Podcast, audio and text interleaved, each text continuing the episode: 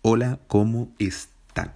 Buenos, buenas tardes, buenos días, buenas noches, depende de cómo nos estén escuchando y a qué hora nos estén escuchando, eso es muy importante.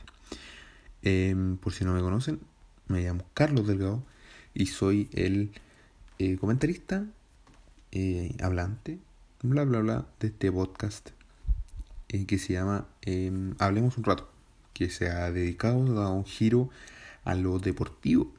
Y por eso ahora vamos a estar hablando de un poco, en este capítulo vamos a estar hablando un poco de la NBA, vamos a estar hablando un poco de la... Hoy día se terminó la temporada regular de la NBA, vamos a hablar un poco de los playoffs y vamos a hablar también de mis predicciones de lo que queda en la temporada de los premios. Así que vamos a empezar con eso. Eh, yo creo que lo más importante serán en primero mis predicciones de los premios, que con los que vamos a empezar, y después vamos a relatar un poco lo que se nos viene por los playoffs y el play-in, que también es mucho más importante. Así que vamos para allá.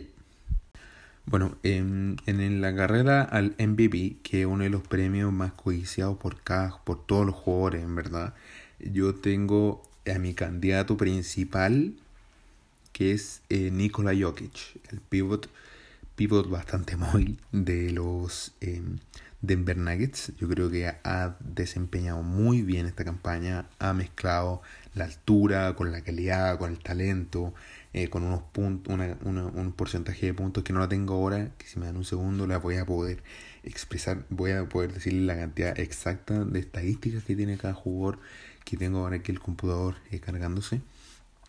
Em, pero yo creo que Nikola Jokic ha jugado muy bien, ha sido clave para el desempeño de los Nuggets que ahora lo tienen cuartos, que en verdad si hubieran ganado hoy día contra los Portland Trail Blazers hubieran sido terceros, pero no lo hicieron para no enfrentarse al final con los Lakers que quedarían sextos, que van a jugar contra los eh, que al final quedaron cuartos los Denver Nuggets, que, o sea, mira, hoy día perdieron los eh, Denver Nuggets, ¿ya?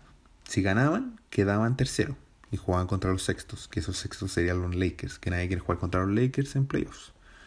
Y si perdían, quedaban cuartos, que jugaban contra los Dallas Mavericks, que eran quintos asegurados. Entonces yo creo que preferieron jugar con Dallas Mavericks antes que con em, los Lakers, pero ahí me desvió mucho el tema y eh, al final nos centramos en lo que va a ser, en lo que hizo al final Nikola Jokic, que fue la temporada, una temporada bestial me gustó bastante lo que hizo y por eso yo creo que le voy a dar mi candidatura principal al premio del MVP. Eh, siguiendo con la línea del MVP, em, yo creo que sería muy injusto de mi parte no decir realmente el que yo creo que va a ser MVP. El que me gustaría mucho que fuese MVP sería Chris Paul. Yo creo que desde la llegada de, de, de CP3 a los Suns cambió la mentalidad total del equipo. Antes de ser un equipo, antes era un equipo de antes, hace un par de años, hace tres años me parece, fue el primer pick del draft. Después fue pick, qué sé yo, 7 y después fue pick 14 del, en la burbuja el año pasado. Y ahora lo que hizo y lo que cambió la mentalidad ganadora que lleva Chris Paul a cada equipo, ya lo vimos los Thunders. A los Thunders el año pasado le echaban 10 mm, ganados. Y que hizo Chris Paul lo dio vuelta y fue, llevó a un equipo de playoffs a 7 partidos contra los Houston Rockets de James Harden. Entonces yo creo que Chris Paul también puede ser un gran candidato al MVP por lo que ha hecho. Tal vez no se, no, no, no se muestra mucho como jugador, pero sí se muestra mucho como un, una pieza clave para el equipo. Como también lo es Julius Randle. Para mí Julius, se eh, Julius eh, un adelanto, para mí es el candidato principal para el Most Improved Player. Si es que no creen que es un candidato para el Most Improved Player, por favor, también del mismo básquetbol que yo Creo que no. Em, yo creo que Randall. Vamos a hablar ahora de los MVP, después voy a hablar de lo del Most Improved Player. Yo creo que Randall eh, se merece mucho la candidatura al MVP por lo que ha hecho. Lo mismo que Chris Paul, yo creo. Yo creo que cambió con el juego, cambió luego la, la, la mentalidad ganadora o la mentalidad perdedora y el equipo perdedor que eran los New York Knicks hace 10 años, 8 años, así que nos ponemos a poner los números reales. Em, Desde el 2013 no clasificaron los playoffs. Este año clasificaron los playoffs. El año pasado quedaron. Eh, mm, en el número 7, me parece. Número 8, a Obi Toppin. Y este año, cuarto sembrado en, la, en, la, en el este.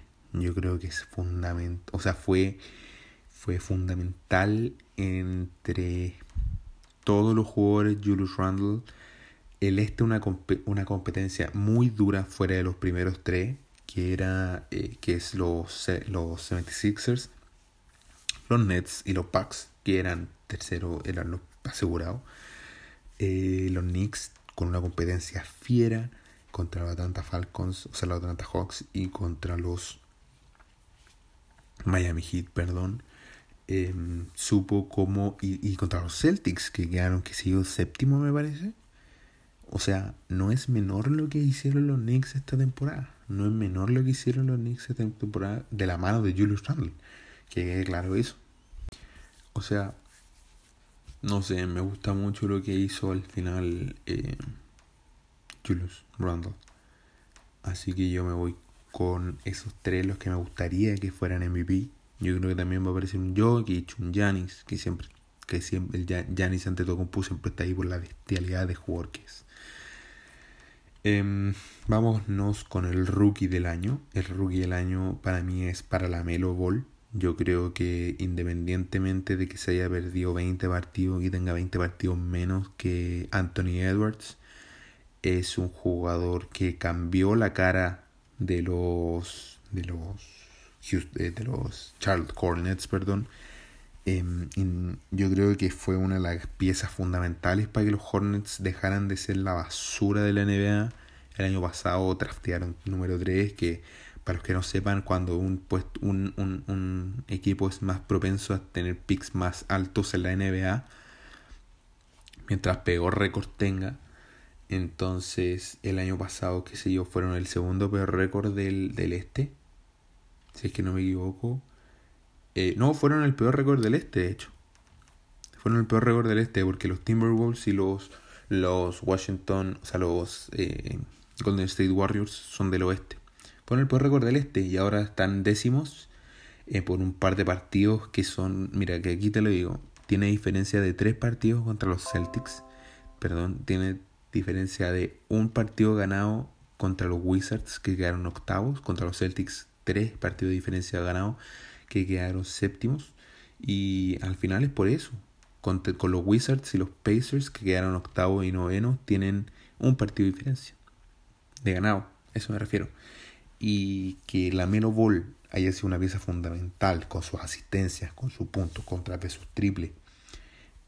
para el cambio del equipo, yo creo que eso le amerita a él el, el rookie del año. Yo creo que Anthony Edwards ya tal vez em, se base, puede ser que los números, se base tal vez en, en, en, los highlights que tenga, en la entrevista, qué sé yo. Pero tener a los Timberwolves segundos con el peor récord, perdón si es que me si es que lo confirmo ahora, tienen un récord de 23-49. El tercer peor de, del oeste y si no me equivoco el sexto peor de el sexto peor de la liga. Entonces em, yo creo que no puede ganar el rubí del año alguien que tenga un que en un equipo tan malo comparado comparado con alguien que estaba en un equipo malo pero lo llevó a los playoffs o lo llevó al play-in perdón que eso es fundamental también. En el jugador defensivo del año aquí pueden haber más dudas. Yo tengo a, a mis tres candidatos principales Rudy Gobert yo creo que el que el juego, un jugador tenga a la defensa de Utah como una de las mejores defensas del campeonato por lo que hace Rudy Gobert, se merece el jugador del año. Yo creo que eh, si bien se ven muchos highlights, muchos highlights contra Rudy Gobert que lo postean, que le, que le hacen fit y toda la cuestión, yo creo que es importantísimo ver lo bueno de Rudy Gobert. Taponea, bloquea, eh, le hace la pega muy difícil al jugador. Yo creo que es un gran candidato y por eso yo lo tengo primero, o sea, lo tengo entre mis candidatos. En el segundo lugar, yo tengo a Ben Simmons. Yo creo que Ben la discusión principal de Ben Simmons es que Ben Simmons es un fantasma. Es un compadre que no hace nada.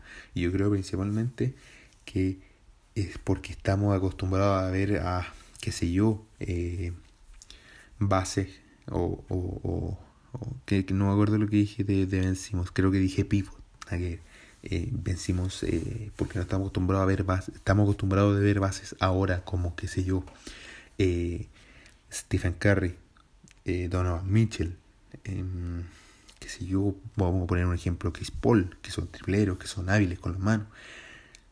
Ben Simmons lo es, solamente que no tira triple, es el problema. Se donquea como un, un, un alero, qué sé yo, mete puntos como un, qué, qué sé yo, como un, etcétera. Eh, yo creo que eh, Ben Simmons lo que no tiene en triplero y lo que no le, lo que le falta en ataque, porque yo, yo considero a Ben Simmons un jugador muy completo.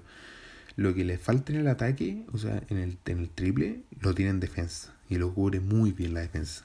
Es un juego que te hace imposible en la pintura atacar, que te hace imposible, te hace muy complicado la pega en el, en el área atacar. En, en la pintura, al final, yo creo que es un jugador que, que, que es uno de los mejores defensivos y para mí uno de los grandes defensivos del año. Así que vamos con vencidos. Ahora, eh, el, el, tercero, Bama de Bayo. Yo creo que Bam es un jugador excepcionalmente bueno. Yo lo considero muy bueno. En base, la, la defensa de Miami se basa mucho en lo que hace Bama de Bayo y lo que hace Jimmy Butler. Pero principalmente en lo que hace Adebayo. Yo creo que Adebayo es una muralla, bueno, es un genio en la, en la, en, en la pintura, bloquea.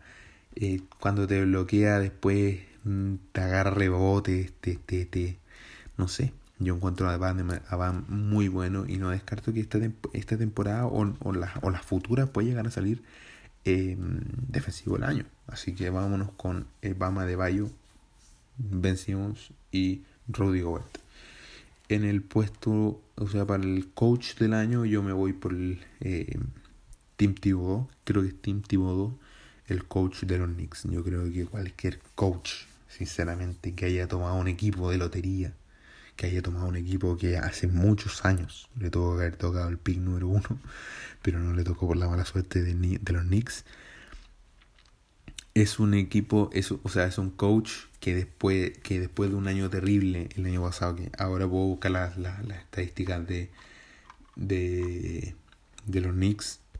Al final, ahora voy a buscar las estadísticas de los Knicks del año pasado. O sea, quedaron 12 quedaron doceavos de la conferencia este. Este año quedaron cuartos de la conferencia este. O sea, de que mejoró el equipo desde la llegada de Tim Tebow, lo mejoró. Supo cómo armar las piezas, supo, supo cómo eh, generar el juego. Así que para mí Tim Tebow el mejor coach del año.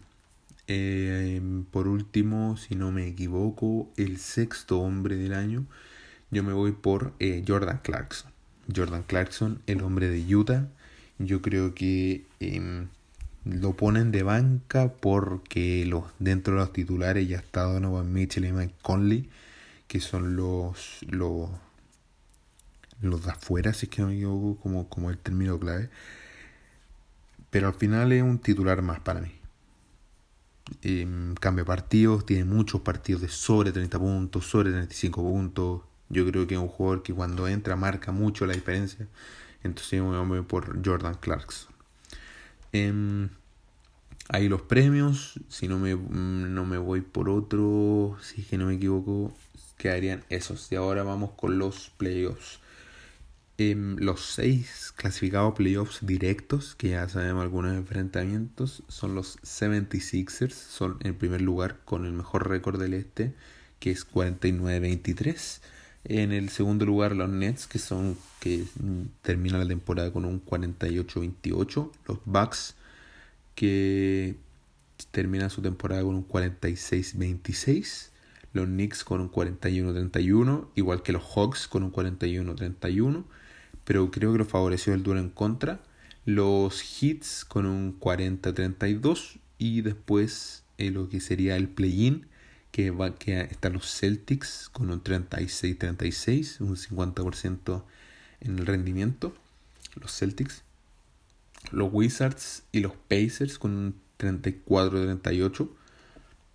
Y los Hornets con un 33-39. Em, Por lo que los duelos seguros serían, eh, o sea, los duelos que van a pasar serían los 76ers contra el perdedor de entre los Celtics y los Wizards. Mira, eh, voy a explicar un poco el sistema de play-in muy rápido. Están los, está, desde, eh, el equipo 7, 8, 9 y 10 de los récords. ¿Ok? Eh, juega el 7 y el 8. El que gana el séptimo y el octavo clasifica como séptimo, que, que estaría jugando contra los Nets. Y el que pierde entre el séptimo y el octavo estaría jugando contra el ganador del noveno y el décimo. Y ese ganador entre el octavo y el ganador del octavo, o sea, y el ganador del partido entre el octavo y el noveno, estaría jugando contra el primero que serían los 76ers en este caso. O sea, por ejemplo, la conferencia este. Los Celtics le ganan a los Wizards. Ellos jugarían contra los Nets. Los Nets, o sea, los Celtics jugarían contra los Nets. Y los Wizards pasarían a jugar contra el ganador de los Pacers y los Hornets. Pongamos que ahora ganan los Pacers en ese partido. Por lo que los Pacers jugarían contra los Wizards y el ganador de ese partido va a jugar contra los 76ers. Así que las llaves serían los 76ers contra el ganador del octavo y el noveno. Los Nets contra el ganador del séptimo y el octavo. Los Bucks contra los Hits. Partidazos. Serie de partidazos. Y los Knicks contra los Hawks. Si no me equivoco. Sí, los Knicks contra los Hawks muy buenos partidos. En mis predicciones inmediatas, yo creo que los Bucks y los Hits van a tener una serie impresionante. Para mí se la llevan en 4 de los Hits. Me arriesgo, se la llevan en 4 de los Hits. Eh, los Knicks contra los Hawks, yo aquí también me llevo una serie muy peleada, pero me voy 4-2 con los Knicks. Eh, los 76ers para mí van a barrer al, al, al al que sería el ganador del, octavo, o sea, del ganador entre, del perdedor entre el del segundo ganador del play vamos a ponerlo así, que para mí pueden ser los Pacers. así que yo creo que los van a barrer, sinceramente, y los Nets yo creo que van a tener un gran partido contra los Celtics y van a ganar, o sea, una gran serie contra los Celtics y para mí pueden ganar un 4-2 tranquilos. Ahora vamos a la conferencia este la conferencia este que tiene los mejores récords de la liga. Eh, los Jazz con una gigante temporada, con un 52-20, el mejor récord de la liga. Con un, los Suns con un 51-21, el, mejor, el segundo mejor récord de la liga. Los Nuggets, que al, que, que al principio había dicho que habían quedado huertos, con la pérdida, con, con, con, con, el, con el hecho de que los Clippers hayan perdido contra los Thunder, curioso. Em, quedaron terceros los Nuggets. Eh, los Clippers quedaron cuartos con el mismo récord que los Nuggets, que es 47-25. Eh, quinto puesto quedaron los Mavericks, 42-30. Los Trailblazers quedaron sextos con un 42-30. Y los puestos del play-in serían los Lakers séptimos, Warriors octavos, Grizzlies y Spurs eh, novenos y décimos respectivamente.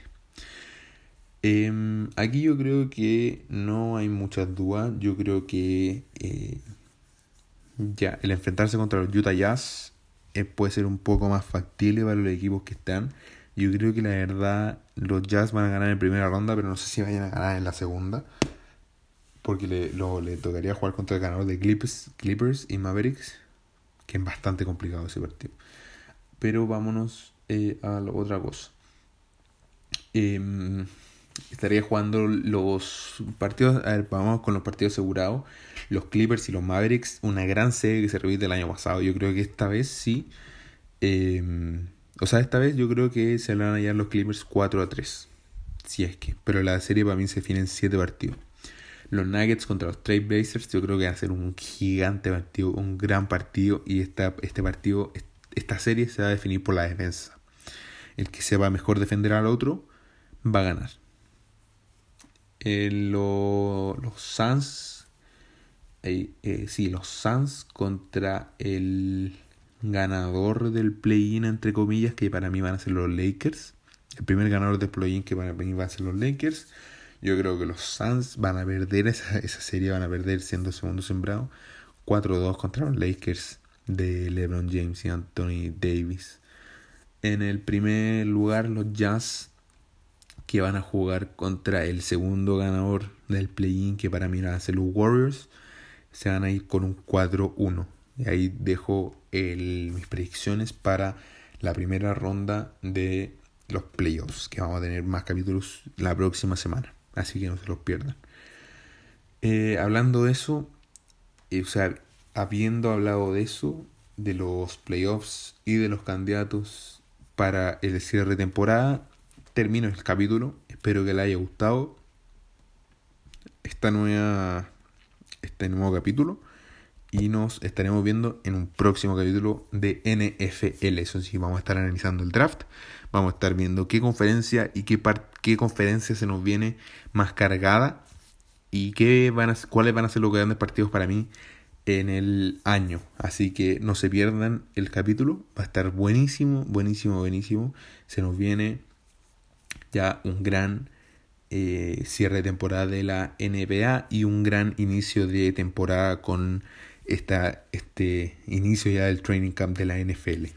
Así que no se los pierdan, nos estaremos viendo en un próximo capítulo. Muchas gracias por escuchar. Nos vemos. Acuérdense de seguirnos en nuestro Instagram.